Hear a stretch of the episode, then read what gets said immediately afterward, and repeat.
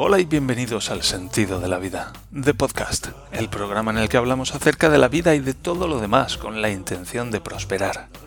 Hoy es jueves día 25 de mayo del año 2023 y este es el episodio número 472. Todos nos hemos preguntado alguna vez. Si todos nos lo hemos preguntado alguna vez. ¿Cuál es el sentido de la vida? Pero si lo buscas en internet, pues solo hay uno que valga. No. no sé, no sé, no sé si hay solo uno que valga la pena, desde luego. Para mí sí, este es el único que vale la pena y por eso estoy aquí. Te doy la bienvenida un día más al sentido de la vida de podcast. Muchas gracias por acompañarme. Si puedo ayudarte con cualquier cosa, puedes contactar conmigo en el sentido de la vida.net barra contacto. Bien, seguimos navegando el espacio-tiempo y en particular la primavera de este año 2023 y espero que estéis teniendo una buena semana. Yo estoy pasándolas bastante canutas, sincera, sinceramente. Ayer lloré por fin, otra vez. Uh, y qué bien me sienta, la verdad. Pues es un alivio. Es un alivio llorar. Y hacía tiempo que no lloraba. Y bien, pues lo que está ocurriendo es eso, que estoy entrando en contacto con, con sensaciones de mucha tensión y muy desagradables. Y es algo, son cosas que están dentro de mí, que han estado dentro de mí, tanto como los últimos 30 años, pero que las estoy percibiendo ahora. Porque antes tenía como muchas otras cosas que percibir antes. Y esto es un caminito donde, pues eso, hay como muchas capas y voy pelando, voy pelando la cebolla. Y cuando termino con una capa, pues empiezo con la siguiente, y luego con la siguiente, y luego con la siguiente. Y cada capa pues tiene dolor y tensión y sensaciones muy desagradables, miedo, terror, angustia, ese tipo de cosas. Y bueno, pues a- ayer estoy, ayer estuve con otras cosas y me di cuenta, ya mencioné el otro día cuando cuando estaba en el Bauhaus y me di cuenta de, joder, estoy, estoy aterrorizado. Estoy aquí comprando cosas, mirando tablas y buscando tornillos y, y estoy sintiendo un miedo bestial. ¿Cómo, ¿Cómo es eso? ¿Para qué este miedo? ¿Para qué tanto miedo? Y, y son cosas que me doy cuenta de que también estoy como huyendo de mí continuamente, estoy huyendo de estas sensaciones, estoy huyendo de, este terror, de esta ansiedad, estoy huyendo de, de las sensaciones desagradables, de la angustia. Y me estoy dando cuenta de que en las últimas semanas, tal vez a medida que voy sacando todo esto, ya he comentado alguna vez que durante gran parte de estos años como que todo esto estaba atascado dentro de mí, toda esta ansiedad, toda esta tensión, y, daba vueltas dentro de mí y era algo, algo horrible. Y ahora estoy por lo menos consiguiendo conectarlo con cosas de fuera y, y voy haciendo cosas y ahora hago una cosa, ahora hago otra cosa y luego voy. Y hay veces que me siento, siento tanto estrés tanta ansiedad que voy andando de un sitio para otro y siento ganas de, siento ganas de empezar a correr, como que Estoy andando ya todo lo rápido que puedo para sacar toda esa energía que tengo dentro de mí, toda una cantidad de ira que todavía estoy asumiendo, la cantidad de ira que tengo dentro de mí, y voy andando todo lo rápido que puedo de aquí para allá, por ejemplo, por el Bauhaus o por el aparcamiento, y siento incluso ganas de echar a correr. Tan, tan intensas son esas emociones y esas energías que, que tengo dentro de mí que estoy consiguiendo sacar.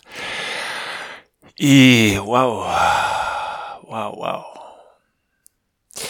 Y me estoy dando cuenta en las últimas semanas, ya digo, de que estoy comiendo como el doble de chocolate del que comía antes.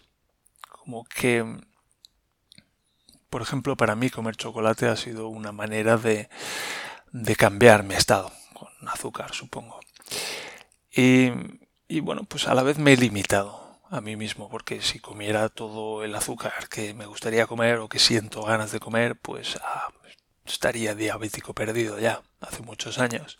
Entonces, sí que he tenido una parte de mí muy controladora que he dirigido hacia la autodisciplina y que me ha permitido pues mantenerme relativamente sano dentro de estas condiciones, porque ya digo, yo siento ganas de hacer muchas cosas que serían muy, muy perjudiciales para mí. Entonces tengo por un lado toda esa parte que siente esas ganas y por la otra parte tengo esta otra parte que, que gestiona esas ganas.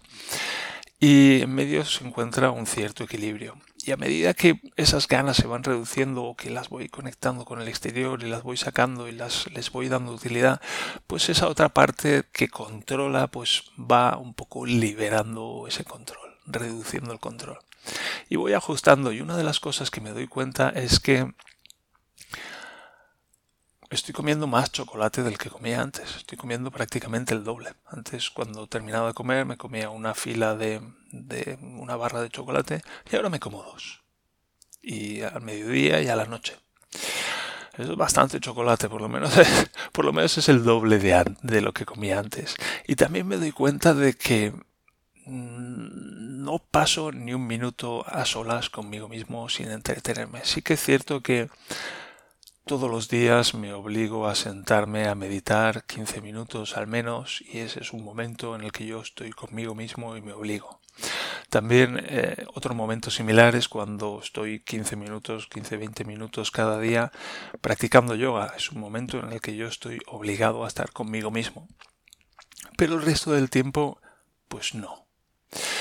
Es una pasada, ya digo, a medida que voy levantando ese control, que voy renunciando poco a poco al control, pues me voy dando cuenta de que no, no paso al margen de esos momentos en los que yo me obligo a estar conmigo mismo.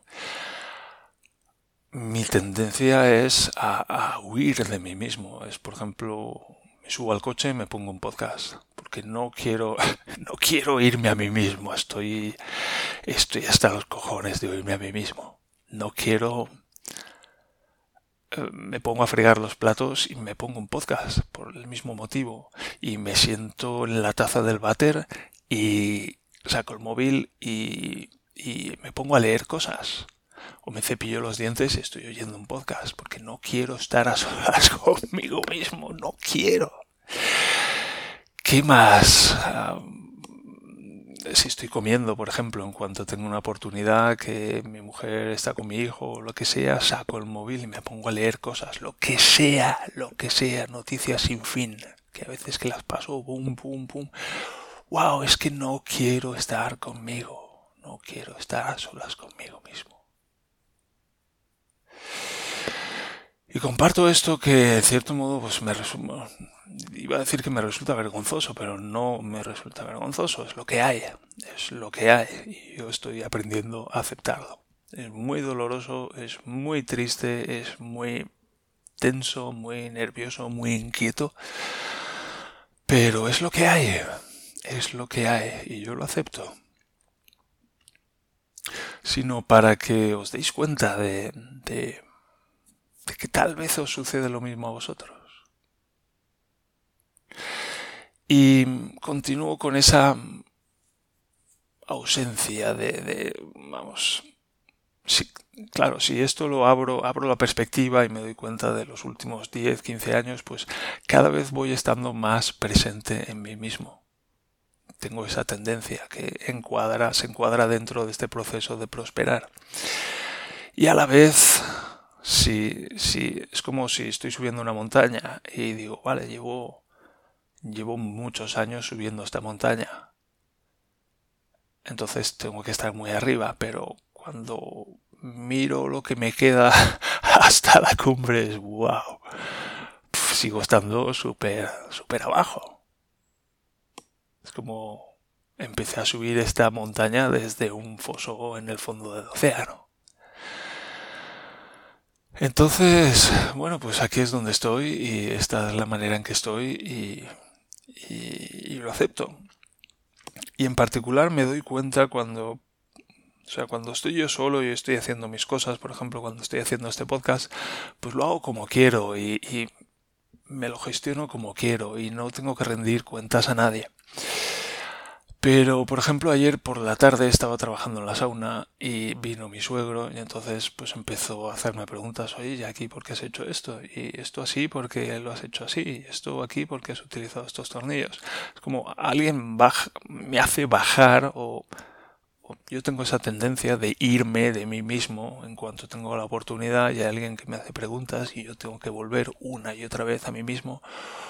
¡Wow! Y lo percibo casi como una agresión no, no, casi no. Lo percibo como una agresión. Alguien que me hace preguntas y me hace volver a mí mismo una y otra vez a ese dolor y a esa angustia y a esa tensión que estoy sintiendo es como, como si me estuviera dando una paliza. Y me doy cuenta de, wow, quiero responder agresivamente porque me estoy sintiendo atacado. Wow, wow, wow, wow, wow, wow. Y ayer con mi suegro me di claramente cuenta de esto. De a menudo digo, bueno, pues mi suegro es esto, mi suegro es de esta manera, mi suegro patatín y mi suegro patatán, y si digo, un momento, y si y si todo esto no es mi suegro, y si soy yo. Wow, wow, wow.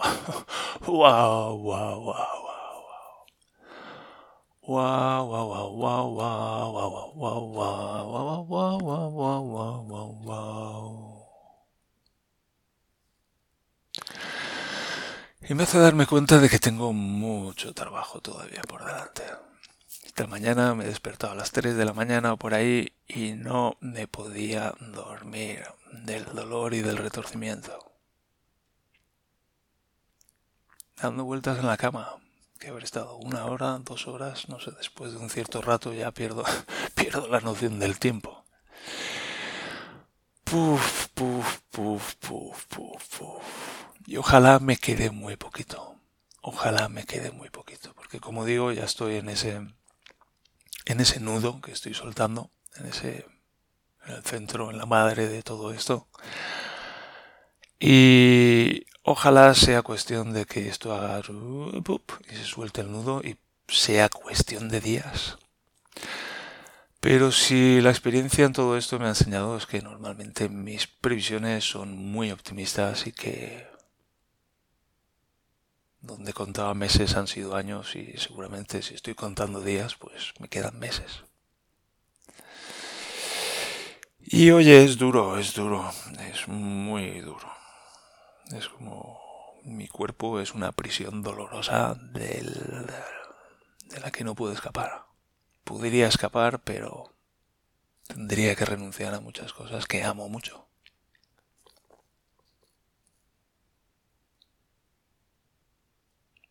Así que trabajo en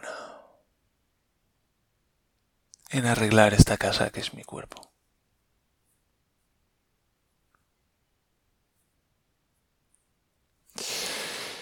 Bien, dicho esto, al margen de esto, tengo algunos temas interesantes. A ver, los tengo apuntados por aquí. Vale, uno de ellos, vamos, no sé cuánto me dará tiempo hacer hoy. Uno de ellos es este de aprovechar ocasiones. Por ejemplo, se me ocurre hace poco,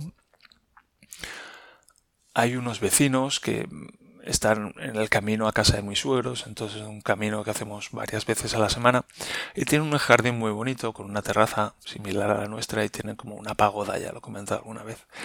Y, y a mi mujer le gusta mucho esa pagoda, quería que hiciéramos una similar y pensamos en, bueno, pues mm, llamar un día a la puerta y, preguntar si podíamos ver la pagoda, que nos contaran cómo, cómo la habían hecho, echarle un vistazo, hacer alguna foto, etcétera. Pero lógicamente, por lo menos lógicamente para mí, pues era una experiencia, era como un reto grande el hola, soy su vecino, estoy aquí, vengo a ver su me gustaría ver su pagoda, me abre la puerta, por favor. Y, y bueno, pues notaba una cierta resistencia.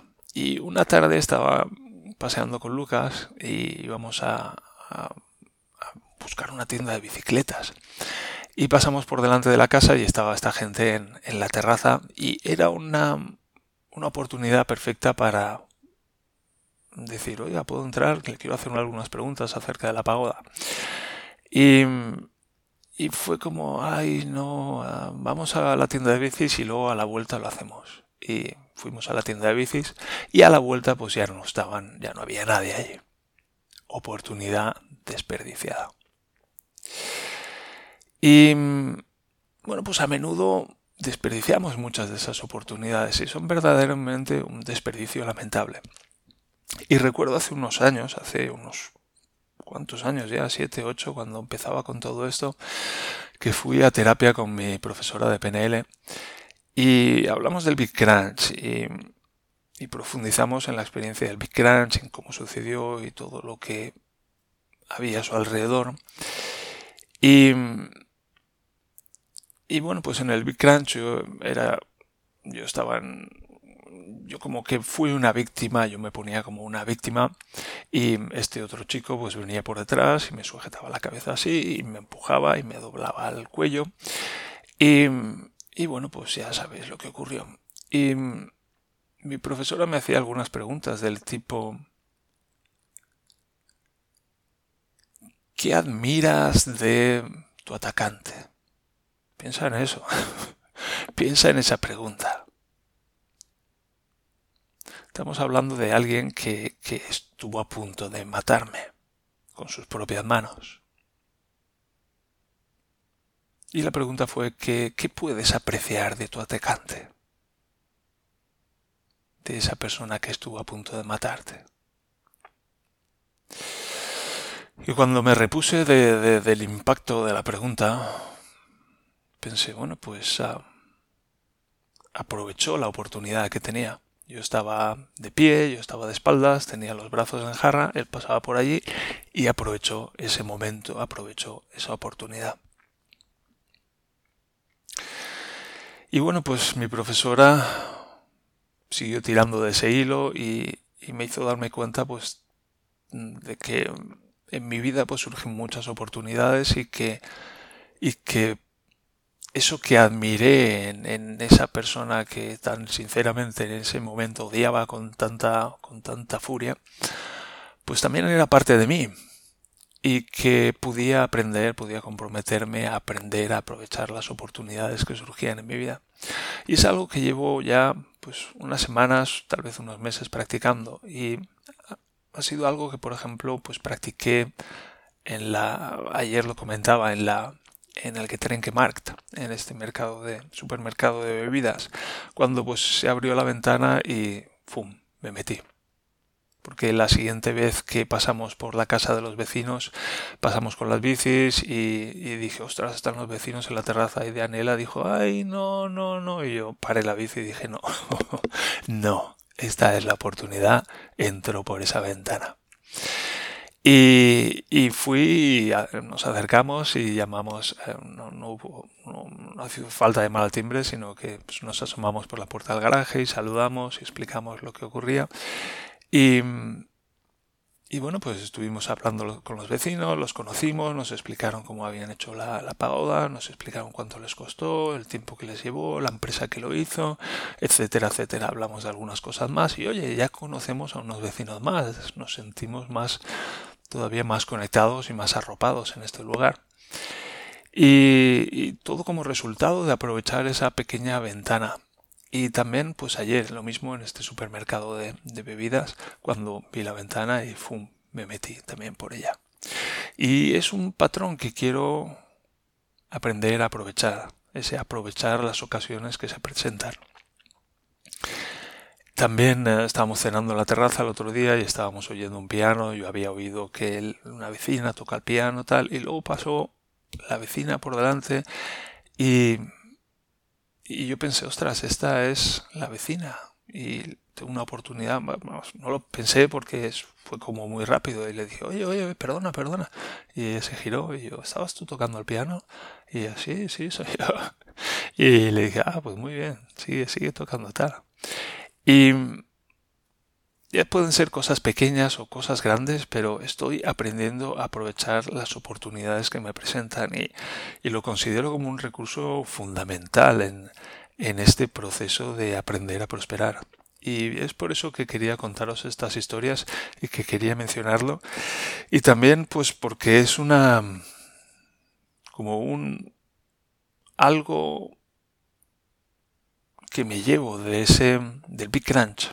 Algo que me llevo de aquella experiencia que que fue tan brutal y que cambió mi vida para siempre hace ya más de 30 años pues que, sepa que hay algo que me llevo de ahí, como mínimo. Y eso también me ayuda a, crear un patrón en el que yo puedo decir, pues si, me, si de aquella experiencia de pura mierda que, me sumergió en, en, el infierno, aprendí esto, pues ¿qué más aprendí de eso? ¿Qué más aprendí de aquello que tuvo lugar? Y bien, voy a aprovechar que suena la salidilla ya y que llevamos 20 minutos para despedirme. Así que que estéis muy bien, estamos aprendiendo, estamos prosperando, estamos aprendiendo a amarnos a nosotros mismos. Hasta el próximo episodio, que estéis muy bien, el sentido de la vida. Adiós.